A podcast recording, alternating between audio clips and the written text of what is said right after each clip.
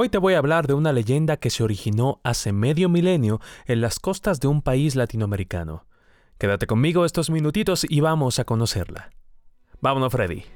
Corre audio.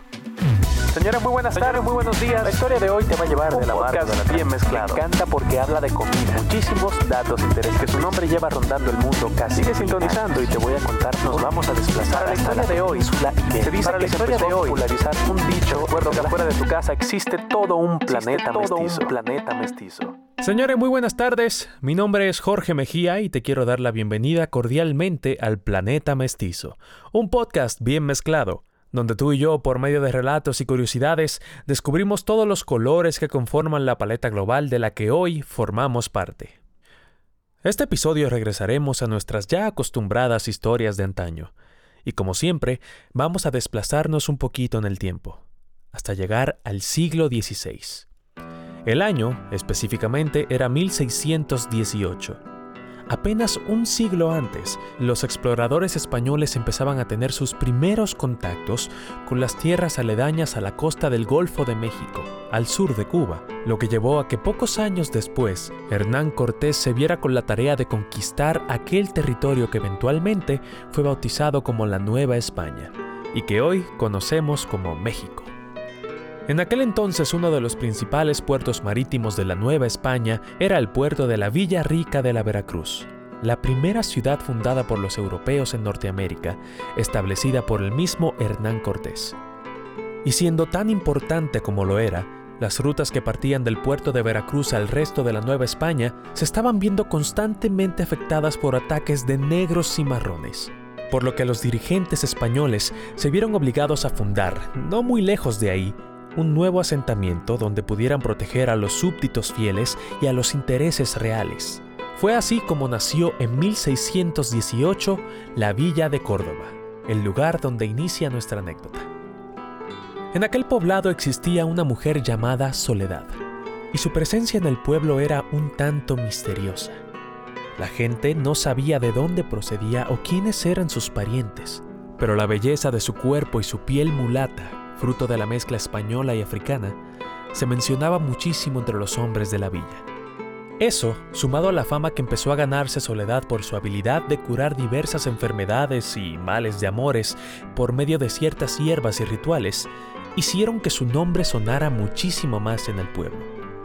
Tenía por un lado los múltiples hombres que la pretendían, y por el otro, personas que le temían, porque veían sus métodos como muestras de brujería la acusaban de ser una hechicera, de embrujar a los hombres para que cayeran rendidos ante ella e incluso de tener pactos con el diablo.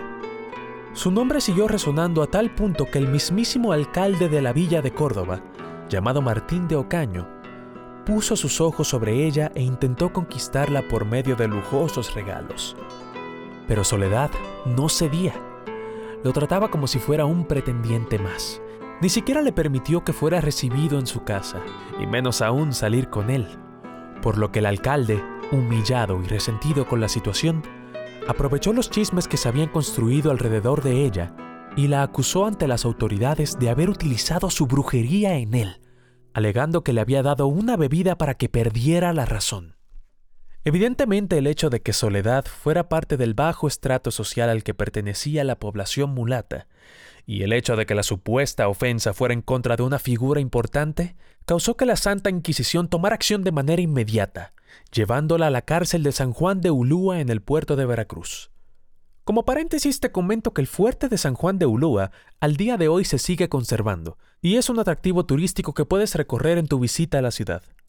Sin embargo, en ese entonces, los recorridos a San Juan de Ulúa no eran de un tinte muy bonito. Soledad recibió el castigo máximo, morir quemada en leña verde, enfrente de todo el pueblo. Aquí es donde empiezan los sucesos misteriosos. Pocos días antes de que se cumpliera su condena, Soledad convenció a uno de los carceleros de que le consiguiera un trozo de carbón, y con él empezó a dibujar en las paredes de su celda un barco, un barco enorme y con grandes velas que parecía estar varado en el mar y una vez terminada su obra maestra, no dudó en llamar la atención de uno de los guardias para mostrarle su arte. Le preguntó al guardia que qué creía que le faltaba a su barco, El guardia, con cierta burla y prepotencia, le respondió, Pues que navegue.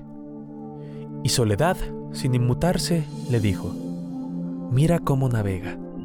Y acto seguido dio un salto a su barco y desapareció, mientras aquel dibujo empezaba a avanzar entre las olas que había en la pared.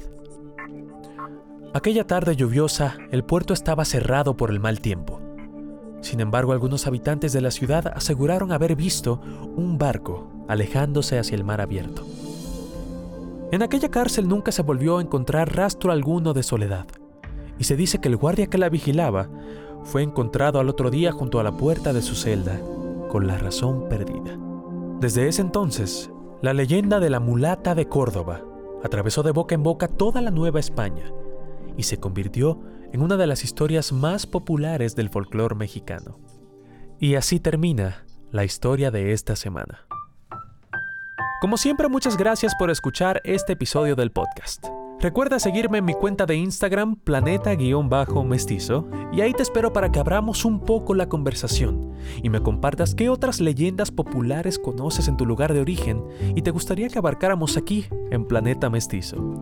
Señores, ha sido un placer. Los espero con un nuevo episodio disponible todos los jueves desde las 8 a.m. hora central de México.